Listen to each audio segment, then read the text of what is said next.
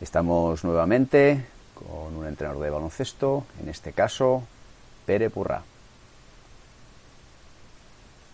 Hola, ¿qué tal? Buenas tardes. Uh, pues sí, uh, encantado de estar aquí, como siempre, uh, pues, pues siguiendo vuestro trabajo también por redes. Y, nada, pues un placer que me hayáis invitado a mí, que me habéis escogido para, hablar de baloncesto, que es un tema que, me apasiona y encantado de poder compartir este rato con vosotros. Perfecto, pues eh, las entrevistas últimamente estaban siendo, digamos, en un siempre en un mismo sentido. Eh, en este caso, a partir de ahora voy a cambiar un poco el orden de las preguntas. Como, como bien sabes, bueno, pues la, la primera pregunta tiene que ver eh, con, con, digamos, algo más puramente que tiene que ver con nosotros directamente en nuestro día a día, ¿no? ¿Táctica o técnica? ¿Y por qué? A ver, yo soy un, un loco de la táctica, uh, individual sobre todo, aunque creo que los dos son importantes para, para hacer crecer a los jugadores, ¿no? Uh, al fin y al cabo, este deporte es, es, cuantitativo, o sea, va de meter más que, que, el rival y no te puntúa como lo hagas, como por ejemplo otros deportes como el salto de trampolín, ¿no? Que quien salta mejor, pues, pues le da más puntos, o incluso eh, el concurso de mates de la, de la NBA, ¿no? El que hace un giro con, con Pino Puente y hace el mate, pues, pues le dan más puntos. Ah, no, esto es cuantitativo, 100%, va de meter puntos y tal como los metas, pues, pues me parece que da igual. Así que, aunque también me, soy un fanático del juego y, y, me gusta jugar bien, me da igual cómo el jugador sea capaz de, de anotar. Ah, mientras anote, pues, pues ya está bien lo, lo digo, soy muy, muy friki o, muy tajante con esto porque veo muchos entrenos de, de sin oposición. Ahora sí que, bueno, uh, sin, sin COVID sí que, que, tiene que ser así, pero antes de, del COVID veía mucha gente pues trabajando solo con un cono, con un balón y, y con un aro uh, en uno por cero. Y bueno, pues para mí es una pérdida de tiempo porque en el partido no, no pasan cosas así. Así que para mí lo, más importante es aprovechar el poco rato de entreno que tenemos para aprovechar los compañeros como, como sujetos de oposición y la técnica individual tratarla en tecnificación. El gesto pulirlo ahí y centrarme 100% en hacer pensar al jugador y en que se encuentre escenarios de juego similares a los que se encontrará en un partido. Perfecto, pues eh, vamos con la segunda. Eh, eh, pensamos en contactar contigo porque, bueno, eh, hemos visto la, la, actividad tan frenética que tienes en, en, redes, muy interesante, además con un, con un trabajo eh, muy detallado y, y, bueno, eh, creo que la entrevista va, además va a ir un poco por, por un poco por ese camino, ¿no? Y, y, la segunda es un poco no busco el tanto el, el digamos el placer visual, ¿no? O el gusto personal eh, o preferencia personal, mejor dicho, sino un poco, eh, y voy al final de la, de la pregunta, ¿no? El, los motivos del, del, por qué. Entonces, eh, la pregunta es la siguiente. Ordéname de más atractivo profesionalmente a menos atractivo. Selección, Liga Andesa, Euroliga y NBA. Un, un apunte, cuando dices profesionalmente, uh -huh. ¿quiere decir dónde me gustaría trabajar o, o ligas profesionales? Eh, digamos, me parece bien. Si quieres en la segunda parte de la respuesta, ¿dónde te gustaría a ti trabajar? Vale. Pero eh, profesionalmente vale. me, me, refiero a decir, en tu observación del, del, juego, sí, en, en, la observación del juego que, que, haces habitualmente y por, por, lo cual creo que además llamas vale. muchísimo la atención, eh, va un poco por ahí la pregunta. Perfecto. Bueno, pues para mí, uh, te dejas la que por mí es la más importante, que es la NCAA uh, que es donde yo es, la que sigo más y la que la que me gusta más uh, porque bueno creo que es una competición que tenemos infravalorada aquí en, España debido a la poca cobertura de retransmisiones que, que hay ¿no? o sea solo se ven los dos partidos de, de, Final Four y en Movistar Plus y bueno si quieres verlo pues tienes que pagar el, ESPN Player que, que cuesta bastante dinero pero bueno ¿por qué me gusta? pues porque es que lo tiene todo. O sea, tiene jugadores jóvenes de 18 22 años que no están formados.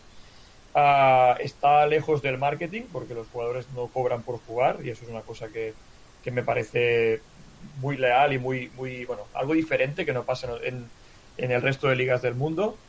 Ah, también es verdad que hay mucha igualdad entre equipos, entre universidades, perdón. Hay, cada año gana alguien distinto. Y las normas pues son parecidas a lo que podemos tener aquí. Sí que es verdad que cambian cosas puntuales, ¿no? Como el, tiro libre o, el tiempo de juego. Pero me gusta muchísimo el tema de, de los tres segundos defensivos, que por ejemplo en NBA no, está. Y me parece por eso muy, muy similar a lo que tenemos nosotros.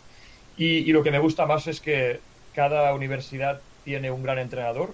para mí los mejores entrenadores del mundo están aquí. Y, que la propuesta de juego es distinta. Por ejemplo, tienes a, Syracuse que te juega siempre en zonal, tienes a, Michigan State que te juega casi todo sobre sistemas de horns, de, cuernos, y creo que es un muy buen sitio para, aprender a, ver, a jugar y a disfrutar del baloncesto y bueno, es una liga que tenemos que no ve mucha gente y que creo que tiene que ir creciendo en popularidad aquí. Ah, y, perdón, después sigo ordenando, ¿eh? Ah, lo que ve, lo que me gusta más, lo segundo que me gusta más sería NBA, porque bueno, más que nada para tener conversaciones con, con todo el mundo, no entrenadores, es decir, por marketing y, por hype, todo el mundo está enganchado a esto y puedo hablar con mis amigos que juegan a fútbol, pues mira el triplazo que ha hecho Lillard o el, tal que ha hecho este, pero no, pues, evidentemente ya no hablo de sistemas y de, y de zonas, ¿no? Pero con ellos, por el marketing y el hype que transmite la NBA, pues puedo hablar con todo el mundo.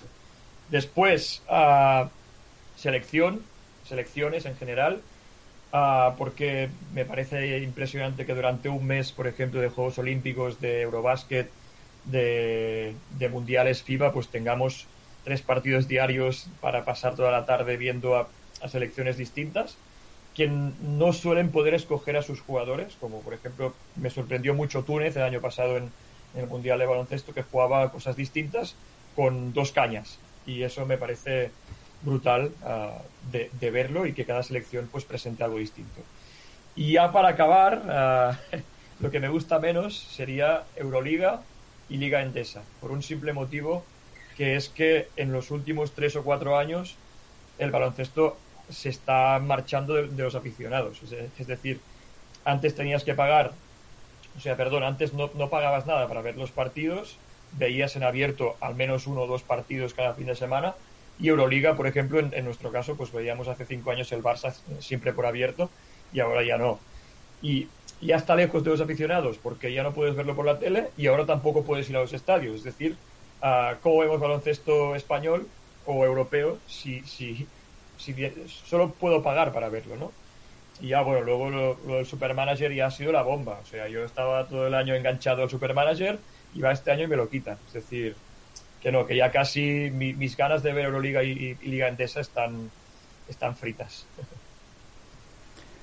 Perfecto, pues eh, eh, creo que intuyo dónde te gustaría trabajar profesionalmente. Sí, bueno, todo lo que sea América a mí me, apasiona, ah, no solo por un tema de juego, sino por un tema de, ah, de ingresos o, de pasión por el baloncesto desde el punto de vista económico. Aquí sí que somos muy apasionados por el baloncesto, pero somos tan apasionados que, lo, que, no le damos importancia al dinero para, hacerlo. Allí hay inversiones de, de todos sitios, exjugadores profesionales que dan dinero a universidades, Aquí esto es impensable. Que aquí, por ejemplo, no tenemos ni, inversión pública casi en, el baloncesto y en el deporte en general. Así que es muy complicado entrenar en pabellones que se caen, que tienen goteras, que... Bueno, es muy difícil jugar. En cambio, allí, eh, la universidad más mala de todas de la Division 2, que no es ni la mejor, pues te tiene un gimnasio de, de la hostia, hablando mal. Muy bien, pues vamos con la, con la tercera. En la situación actual, eh, ¿cómo crees que nos perjudica como gremio? Nos yo, creo que hay, hay dos, dos, puntos, de, o sea, dos formas de verlo. O sea, hay la negativista un poco y, la más positiva. Ah, nos perjudica mucho porque es, es, muy frustrante y sientes mucha impotencia pues, pues de no poder hacer nada para cambiar el presente. O sea, solo puedes enseñar cuatro cosas sin oposición y los entrenadores han, cambiado mucho desde marzo. Ah, y bueno, ah, encima veo que muchos clubes están pasándolo muy mal porque no tienen ingresos y, es complicado subsistir, ¿no? Pero también veo algo positivo en el proceso de desarrollo del entrenador. Es decir, si hay cambios, hay retos para mí. Y, por ejemplo, pensar hace un año que teníamos que preparar un entreno todo contra cero, además en mi caso, que soy un loco de, la oposición y que no puedo hacer, o sea, no, no, puedo hacerlo. Ahora sí, en Cataluña sí que podemos, pero estoy viendo en, en bueno, Madrid. ya, ya estoy leyendo cómo va todo y, y, parece que va para largo. Pero bueno, cosas así, pues mm, sí que es verdad que es una complicación muy grande, pero también eso en el proceso de, de construcción del entrenador también te hace mm, mejorar, pienso. Y bueno, también es verdad que tienes que planificar a muy corto plazo porque no sabes lo que, lo que va a pasar dentro de, una semana. Y bueno, y también es verdad que aprendes a, valorar mucho más el hecho de competir cada fin de semana, porque puede ser que en una o dos semanas ya no puedas. Así que se vive mucho más intensamente y valoras mucho más cada entreno, cada partido que pasa. En, Pero un poco de agua que me estoy estoy yendo, ¿eh? No te preocupes. en las redes estás, estás muy activo. Mm, de hecho, bueno, eh, como bien sabes, te, contacté vía mensaje en Twitter y, tengo la curiosidad, ¿no? ¿Cómo, cómo empezó esa, esa compartición hiperactiva, ¿no? Que imagino que tiene que ver mucho con el tema del, confinamiento, pero eh, más que el motivo de por qué, que más o menos podemos entender cuál es, eh, ¿qué pasos te dieron, qué pasos has dado para empezar a hacer lo que haces y, cómo lo haces, ¿no? La, ¿Qué software o, cómo lo planificas para, para, realizar las publicaciones que haces? A grosso modo, ¿eh? No, no hablo del detalle. Vale, vale. No, a ver, primero de todo, cómo empezó, me sorprendió a, a mí mismo incluso, Ah, yo hace año y medio ah, tenía 100 seguidores en Twitter, ahora tengo 6.000 y algo. Ah, y bueno, yo cada año presentaba un cuaderno de trabajo, un, dossier a mis entrenadores de, mi club para planificar un poco la temporada, o sea, para prepararte los entrenos, para hacer las salidas de, alineación, todo eso. Y bueno, les, presentaba un, dossier que, se, se, imprimía desde el club, ¿no? Y bueno, y podían planificarlo todo desde allí. Y me pasó por la cabeza de decir, todo el mundo está compartiendo cosas de, diferentes deportes o incluso de no deportes, cuélgalo en Twitter, mira, que tengo este dossier que he hecho para mis entrenadores, a ver si a alguien le, interesa. Si, si, te interesa, pídemelo, ¿vale? Así en plan, bueno, y eran, eran las 4 de la madrugada o así cuando, cuando acabé de, de hacerlo todo y lo publiqué, me fui a dormir y a las 10 del domingo, pues empecé a ver mi móvil vibrar y digo, mira, ya la alarma, ya toca despertarme. Pero tenía 500 notificaciones de, Twitter. Y dije, madre mía, la que, la que se ha liado aquí. bueno, pues a responder mensajes y, bueno, al final hasta me gustó. O sea, le encontré el, gusto de decir, toda esta gente me lo pide, pues será que, les interesa. Y además, a posteriori, una semana o dos después, bueno, o más, veía gente con, bueno, que, venía a jugar contra nuestros equipos con mi dossier imprimido. Y, hostia, esto para mí es, es un orgullo, ¿no? Pues ¿por qué no hacemos más? Ah, y bueno, después se me ocurrió hacer el tema de los drill books, que son ah, libros digitales de ejercicios sobre un tema concreto, hecho toma de decisión, defensa, contraataque, metodología en general y bueno, y ahora una mena de cuaderno de, todo lo que he hecho en los campos. Ah, y bueno, pues el resultado es, es brutal, a la gente le encanta, a mí me encanta hacerlo y sí que es mucho trabajo porque es verdad que entre confeccionarlo y distribuirlo eh, estoy horas, pero mm, el feedback es muy positivo, a la gente le gusta mucho y a mí me llena hacerlo, así que bueno, hay mucha gente que me dice que le ponga precio, pero el precio entre comillas es, es mm, no digo mi, mi felicidad porque va a quedar muy cursi, ¿no? Pero pero bueno, que la gente me, me, vaya diciendo que le gusta y que le sirve sobre todo. Así que bueno, yo encantado de, seguir publicando y, poco a poco. Perfecto, sí, la verdad es que mm, te llevo siguiendo un poco desde, desde hace unos tres meses y medio, es decir, un poco después de que empezara el tema del confinamiento y, y es tremendo. La verdad es que eh, lo haces con mucho, con mucho gusto, está muy bien estructurado y, bueno, eh, creo que te he pedido todo lo que, lo que has ido publicando. Gracias. No, bueno, más, más que nada ah, es, es, un poco la, la suma de, que me gusta el baloncesto y que me gusta el diseño gráfico. Así que mucha gente me dice que, que le gusta mucho la estructura o, cómo está presentado, pero es que son las dos cosas que me, que me apasionan. Así que bueno, me, me habéis pregunt me preguntado con qué lo hago eh, y bueno, es, un programa que se llama Canva, que es gratuito, canva.com, que bueno, sí que es para hacer carteles, pero bueno, yo hago páginas así, ejercicios a, a saco. Y el software de, edición de diagramas es el FastDraw, que es, este sí que es de pago. Pero bueno, es, está muy bien. Así que si alguien quiere mirárselo, pues está muy bien para, para, hacer cosas de estas. Perfecto, pues muchas gracias. En la número 5, eh, cuéntanos dónde entrenas y el equipo o equipos que, que, entrenas. Y te amplío la pregunta. Eh, como en Madrid estamos en una situación diferente por el momento eh, a Cataluña, eh, dinos un poco en el punto en el que estáis vosotros. Has comentado el tema del contacto, en qué categorías hay competición, si es que hay alguna en la que no haya. Cuéntanos un poquito todo esto. A ver, aquí de momento y yo es como si no hubiera COVID, entre comillas, porque es bastante similar a lo que se estaba haciendo antes de esto, ¿no? Sí que es verdad que con el tema de, de medidas de, de anti-COVID sí que, que, están muy encima, pero las competiciones se juegan igual que antes, es decir, hay grupos de pre-mini, mini y de todo, y se va a empezar con la falsa normalidad. Yo lo veo muy arriesgado, pero pero bueno, si ellos que son los que entienden, pues, pues lo, lo ven bien, adelante.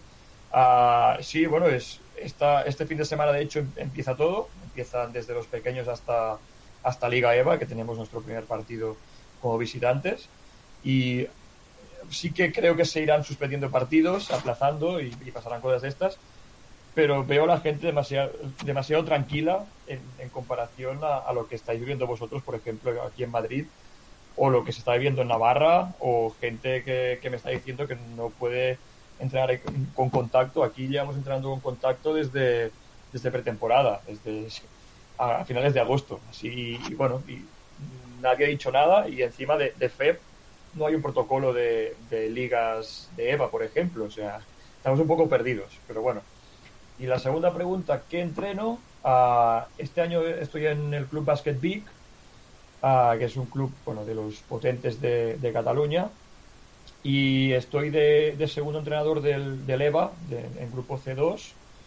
Y además, bueno, estoy en un proyecto muy bonito de, de tres seniors, uh, que uno está compitiendo en, en, tercera catalana, otro en primera y el primer equipo en EVA. Así que voy haciendo un poco de, de, puente entre los tres equipos. Y son equipos muy jóvenes, que es lo que más me gusta de esto, Uh, muchos de ellos acaban de salir de, de, junior y el proceso esto, este que cuesta tanto de, de subir de, de, junior a senior, pues lo estoy viviendo multiplicado por tres y, me gusta hacer el, el, el, seguimiento este. Aparte llevo la, la coordinación de minibásquet del, del Club Basket Big y soy responsable de tecnificaciones de, del, bueno, del equipo EVA del club en general y pues bueno, montando campus y lo que se me ponga por delante, dentro del club, ¿eh? Digo. Bueno, veo que tienes hiperactividad absoluta. Sí, sí, hay mucho trabajo aquí. La, la sexta pregunta.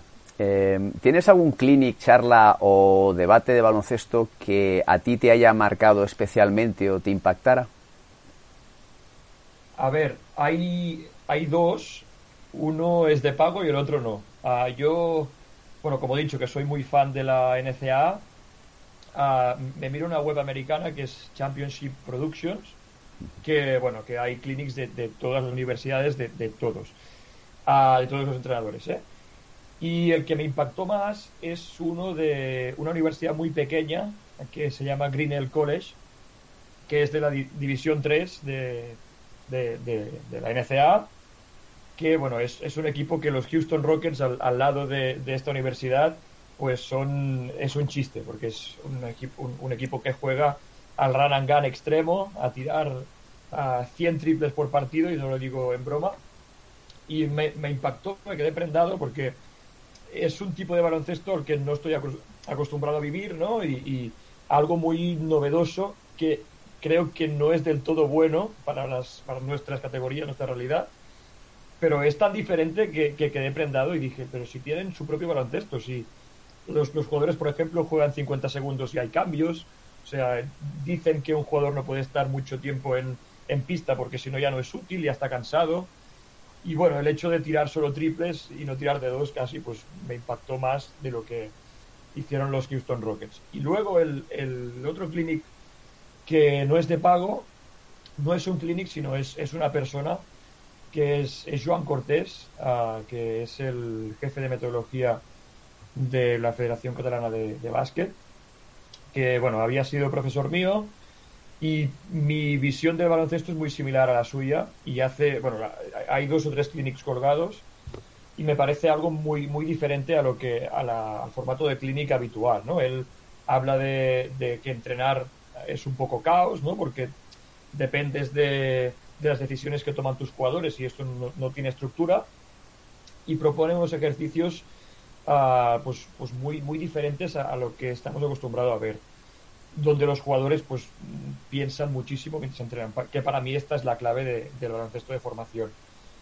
Y lo que marca la diferencia entre entrenadores clásicos ¿no? y entrenadores pues novedosos, que no quiero decir que sean buenos, pero son distintos y me entran más por los ojos.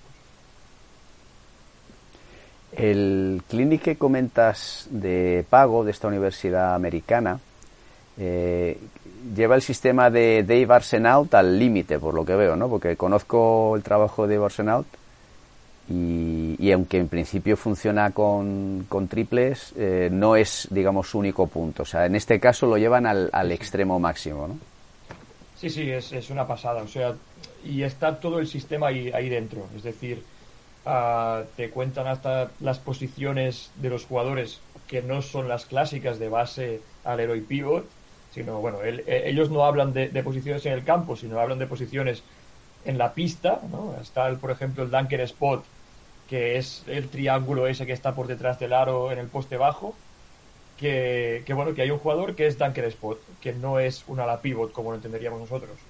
No sé, es, es un poco todo lo que tenemos entendido del, del baloncesto en nuestra cabeza, pues hacerlo, bueno, hacer dudar y bueno, pues un equipo, un equipín de, División 3 que no iba a ver ni, ni Dios, pues ahora pues, pues con ese sistema pues se convirtió en algo que todo el mundo quería ver. Al menos entrenadores con, con, con ganas de descubrir, como es mi caso, pues nos fijamos en esto y creo que es muy, muy, muy diferente a lo que, a lo que he visto jamás.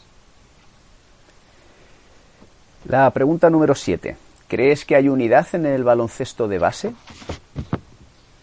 A ver, sí, no. O sea, hay unidad dentro de los clubes uh, entre el entrenador del mini y el entrenador del infantil, en, al menos en el 80%, 90% de, de, los casos que me he encontrado yo, que bueno, que los clubes son una piña y, y, hay muy buen rollo. También hay el típico que no deja doblar, ¿eh? También, bueno, que no deja doblar arriba y todo eso, pero muy poco. Pero yo creo que en, en fuera de esto, uh, la camaradería esta entre entrenadores no acaba de existir como me gustaría a mí. Al fin y al cabo, pues, pues yo, yo creo que estamos entrenando a, chicos de 8 a 14, 15 años, que para mí no es rendimiento, y todo lo que sea, pues, pues ir, hacer todo lo posible para ganar independientemente de, lo que hagas, pisar al rival o, pasar por encima, pues no, no, me gusta. Así que no, no tengo esta sensación, al menos aquí en mi, en, mi contexto, ¿no? de, que esto pase. Ya no hablo de, fichajes entre clubes, porque yo soy el, el primero que, he fichado y, y, bueno, a veces para, para cambiar, para sacar a un jugador de, de, una, de un contexto que para él no es el mejor para que para que evolucione bien, pues eh, yo, yo, creo que fichar es bueno, así como yo también he sido fichado, o sea, jugadores de, de, mi club han sido fichados y si el contexto era mejor que el mío, pues no, me he opuesto. Pero no, no hablo de esto, o sea, hablo más de, formación. ¿no? que yo creo que es una cosa que, cuesta de, de entender la, la, palabra al 100% y a veces pues los entrenadores no tienen claro no tienen clara su función en la vida de, estos chicos. Al fin y al cabo, de, de los 12 jugadores que tiene un equipo, ah, en 5 años lo habrán dejado 10 o 11. Así que, bueno, yo creo que lo más importante es que se, se lleven algo del baloncesto más allá de la táctica y la técnica y que lo puedan aplicar en sus vidas. Esto más que una pregunta es un, no sé, una expresión o una descripción de, del sentimiento, ¿no? Para ti, el baloncesto es una profesión. Ah, yo creo que es una profesión ahora mismo, ah, pero también aparte de, de, ser profesión es un hobby. O sea, yo cuando acabo mi horario, si se puede, si se puede decir que tenemos horarios entrenadores, uh, pues me pongo a jugar al, videojuego del, del 2K21, ¿no? Que también es básquet. O sea, me voy de, de, un horario profesional a un hobby de baloncesto que también me, me encanta, ¿no? Pero bueno, digo profesión porque es, es, es difícil de, argumentar a alguien que no es de baloncesto, que te dedicas a esto, que eres entrenador y que bueno, que, que, estás luchando porque, por, por tener un salario fijo y, y, con contrato como entrenador de baloncesto. Mm, sí que es verdad que a veces la gente me, pregunta si vivo del baloncesto. Yo digo que mal vivo un poco porque tengo que entrenar a muchos equipos, tengo que estar siempre pendiente del móvil y los fines de semana, que es cuando la gente descansa, pues es el, periodo de, tiempo pues, pues más ah, exigente de, mi semana, ¿no? Pero bueno, uh, sí que antes era mi, mi pasión, ¿no? Pero ahora además de mi pasión, se, ha convertido en mi, en mi profesión. Ah, y me gustaría que en, pocos años, pues, pues, pues, que sea incluso más, más profesional de lo que es ahora. Voy a por la pregunta número 9 y voy a tocar un, un, terreno que creo que aún a día de hoy, y sobre todo en lo que no es a nivel profesionalismo, eh, no, se, no se termina de, de tocar o, o, no tenemos mucho acceso a ello. ¿no? La psicología en el baloncesto, ¿a qué importancia le darías? Y si tienes herramientas y apoyo en este terreno. A ver, yo, yo creo que es muy importante uh, todo el, tema psicológico. Yo, yo como jugador, uh, pues también era alguien que necesitaba apoyo del entrenador porque me, me hundía y creo que por, una, por un lado uh, me quitó mucho como jugador el hecho de no de bueno de, de, bajar la cabeza cuando las cosas no, iban bien. Y eso cuando veo a un jugador que le pasa lo mismo que a mí pues ah, le, le pongo mucho mucho trabajo detrás o, estoy muy por él porque eso lo he vivido en mis carnes y sé que es complicado. Pero bueno yo, yo, creo que se pierde mucho talento por el camino ah, por no saber tratar a los jugadores. Uh, ahí estoy viendo mucha gente que intenta tratar al jugador joven del 2020 como al jugador joven de los años 80 y es imposible porque el, contexto de crecimiento es, es, muy diferente. Y bueno, uh, ¿qué, qué, me gusta hacer a mí? Pues preocuparse mucho por los jugadores, más lo que les pasa fuera de, de la cancha que lo que les pasa dentro, sensaciones también que, que sienten y hablar mucho con ellos pues me, me, hace tener mucha información a la hora de tomar decisiones, ¿no? Pues si, si hay algún jugador que sé que no está pasando por un buen momento, sé que si lo aprieto un poco, uh, se va, se va a ir de... O sea, lo, lo voy a perder y recuperar jugadores es, es muy complicado. Y bueno, uh, soy mucho más de, de, convencer que de obligar. Creo que he ganado mucho más convenciendo que, que, obligando a hacer cosas a los jugadores que, que no entienden, ¿no? Y así como recursos de, de, de bueno, de psicología, Uh, creo que estamos muy lejos aún de tener un psicólogo en los clubes, uh, más lejos de lo que debería, porque uh, estamos poco formados en, en, estos aspectos los entrenadores. Y una figura que te sirviera para, para contar lo que pasa en el equipo, incluso que, sea de, que seas propio psicólogo del entrenador, porque la, presión que, soportamos es muy grande, pues yo creo que una figura así en este club, en, un club o en todos los clubes, estaría muy bien. Tengo entendido que ni en, ni en profesional está esto. Y bueno, autorrecursos que tengo, pues leer libros. Ahora estoy, mira, ahora estoy con, con Legacy, ah, bueno, que ya, ya lo terminé, pero lo estoy releyendo ahora, que es de James Kerr, que habla un poco de no solo liderazgo en, equipos, sino en, empresas también. Y es un libro que siempre he recomendado mucho. Y luego todos los libros de, de Pep Marie, que, es un psicólogo de, aquí, Cataluña, que bueno, es, es, famoso, es famoso, famosísimo. Y lo, recomiendo, lo recomiendo a todo el mundo porque me, me parece una pasada las, las reflexiones y las comparaciones que hace. Sí, yo creo que la, la, psicología, como bien dices, no, no estamos preparados para ella y, tenemos que lidiar en, en gran parte eh, en, ese terreno. Y, y, las herramientas a las que tenemos alcance, pues bueno, mm, como el resto de nuestra profesión en muchos casos, ¿no? Mucho autoformación y, buscarnos, buscarnos la vida. Vamos a por la eh, antepenúltima, la pregunta 10. ¿Cuál es la situación más extraña que has vivido entrenando o dirigiendo? Uh, a ver, hay, hay, bastantes, porque sí que es verdad que, tengo mala suerte y siempre me pasan cosas raras, pero la, la que me gusta más de contar es, es, un partido que jugué con, cuando era entrenador de un junior femenino, que bueno que jugábamos en, en un campo viejo como bueno ya, ya, he dicho lo, lo, de las infraestructuras porque es, es, lamentable sobre todo en Barcelona ciudad y alrededores que, que no dan dinero para nada.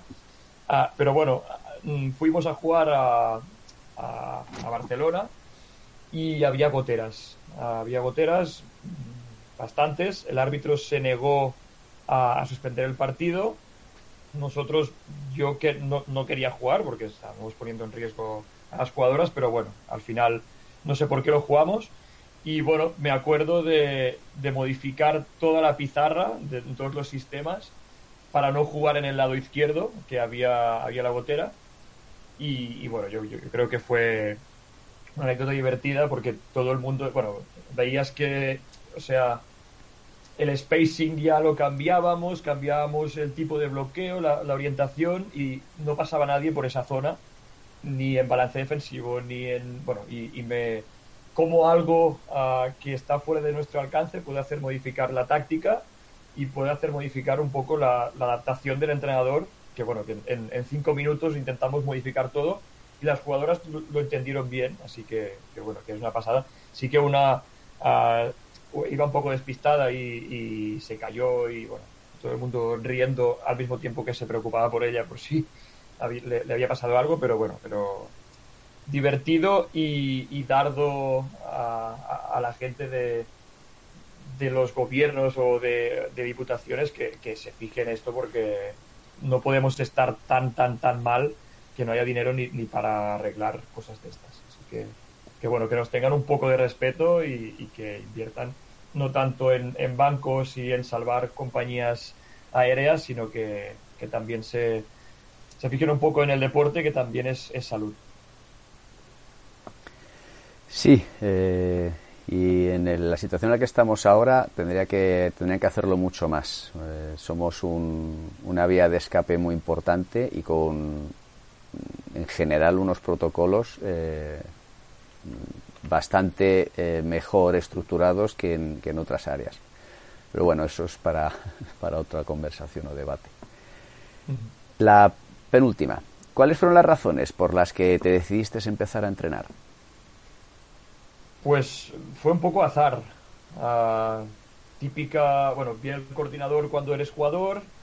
En el, en el grupo, en la piña de jugadores, uh, éramos 12 alguien quiere ser entrenador de, de un equipo de, de chicas, uh, no se dirigieron ni a, ni a mí, ¿eh? en general. Uh, nos falta uno, ¿quién quiere entrenar? Y yo dije, pues mira, yo tengo libre antes de entrenar y me pongo. Y ya está. Si hay un sueldo pequeño, pero, pero bueno, ya me irá bien para, para todo. Y bueno, de hecho, empecé un poco qué hago yo aquí, no ni, ni me gusta esto, ni, ni me gustan los, los, críos, porque no me gustaban entonces. Y mira, pues uh, acabé, bueno, y, bueno fue, fue, un año impresionante porque yo ah, no me gustaba el baloncesto femenino, de hecho, en, este, en este tiempo. Y, me enganché un poco al, me enganché muchísimo a este equipo, que, es, el hecho de que ahora estoy siguen, siguiendo entrenando. Y bueno, pues hasta el punto de que los primeros entrenos em, empecé a engancharme mucho, a prepararlo todo, y, bueno, fue en plan a que mi cabeza replanteara todo lo que me había me habían planteado anteriores entrenadores como, como jugador, por qué se hacía así, por qué estamos haciendo así, si yo creía que estaba bien hacerlo así, y a partir de ahí, pues enganchándome, enganchándome, mirando formaciones, preguntando a entrenadores, yendo a, a, ver entrenos de, de otros, de, otra gente. Pero bueno, el, motivo principal es, me enganchó el equipo que entrenaba, que es un equipo que guardo mi mejor recuerdo, y gracias a, ellas, que era, era un pre-mini, era un pre-benjamín, pues, pues sigo aquí, porque si hubiera entrenado a un equipo sin alma y, sin ganas de jugar, pues me, hubiera, ahora mismo no estaría haciendo esta charla y a saber dónde estaría. Muy bien, pues vamos con, con la última, aunque creo que más o menos me la has contestado. Eh, eh, te, te, hago la doble, la doble pregunta, ¿no? ¿Consideras el baloncesto una profesión y para ti, mm, desde fuera, crees que consideran el baloncesto o ser entrenador de baloncesto una profesión? Para mí lo es y yo creo que no para todo el mundo debería serlo porque hay, diferentes grados de, profesionalidad. Un entrenador de, un premini evidentemente no tiene que ser profesional de ello, pero a la que ya empiezas a, subir, yo creo que sé, en, en Neva, por ejemplo, pues no hay ningún entrenador que viva de ello. Todo el mundo tiene otras, otras funciones y sí que es verdad que la figura del, director técnico o de un coordinador de club sí que debería ser profesional si se quiere hacer al, al 100%. Yo cuando era coordinador de, mi anterior club, ah, pues me, preguntaba siempre por qué yo que hacía el doble de trabajo que, que un funcionario, con todos los respetos, que, solo firmaba papeles y ponía sellos, porque él tenía un contrato y cobraba, y, cobraba el doble que yo, que estaba todo el día tomando decisiones y, planificando el futuro. ¿no? Eso es un poco lo que me desestabilizó un poco. Y sí que es verdad que, debería ser profesional, pero los entrenadores deberían tener más profesionalidad. Es decir, muchas veces ah, he visto que, que hay gente que no hace nada como entrenador o no se esfuerza todo lo que podría porque cobra poco. A ver, Sí que es verdad que tendríamos que cobrar mucho más, pero a la que tú aceptas un contrato tienes que dar el máximo. Y eso es una situación que, me he encontrado muchísimo. Ah, y sí, hombre, a ver, no puede ser que, primero de todo, que, en las competiciones FEP, tanto Le Poro, Le Plata, como en Liga EVA, ah, bueno, haya gente mal viviendo, jugadores con mucho talento mal viviendo del baloncesto, que no se pueden que no pueden ni, ni combinar sus estudios para, para rendir, que es, me, parece, bueno, estudios y profesiones fuera de esto, o sea, me parece mm, complicado. Y bueno, y, y, como entrenadores, pues igual. un entrenador de, de Le Plata Eva tiene mucho trabajo entre tecnificación, entre, bueno, planificar entrenos. Es que hay, hay asignar tareas a todo el grupo de asistentes. Es, es una, una pasada. No sé, ah, yo, yo, creo que tendría que haber un convenio colectivo de no solo entrenadores de, competiciones FEP, sino bueno, que, hubiera un salario mínimo para, para entrenadores de formación, ah, aunque lo veo muy complicado y creo que muchos clubes se irían a, la mierda hablando claro si, hay, si pasa alguna cosa de estas. Pero bueno, no sé cómo hacerlo, pero tengo muy claro que algo se tiene que hacer. Muy bien, pues eh, lo que es por mi parte la, la entrevista eh, la doy por finalizada. Si hay algo que tú quieras eh, comentar o ampliar de, alguna de las preguntas o cualquier otro tema que quieras comentar, pues eres libre de hacerlo. En caso contrario, pues, pues lo dejamos aquí. Bueno, solamente mandar muchos ánimos a los entrenadores de, de Madrid, sobre todo, que bueno, por lo que nos llega aquí a están pasando un momento complicado, no solo los entrenadores, sino todo el mundo. Así que bueno, que, mucha fuerza, que seguro que, en poco tiempo vamos a estar mucho mejor y, que también es una inversión, como he dicho antes, el, hecho de, que haya cambios, ¿no? También nos hace crecer, aunque sería mejor ah, entrenar y jugar normal, pero bueno, desde aquí mandar muchos ánimos a todo el mundo y un fuerte abrazo.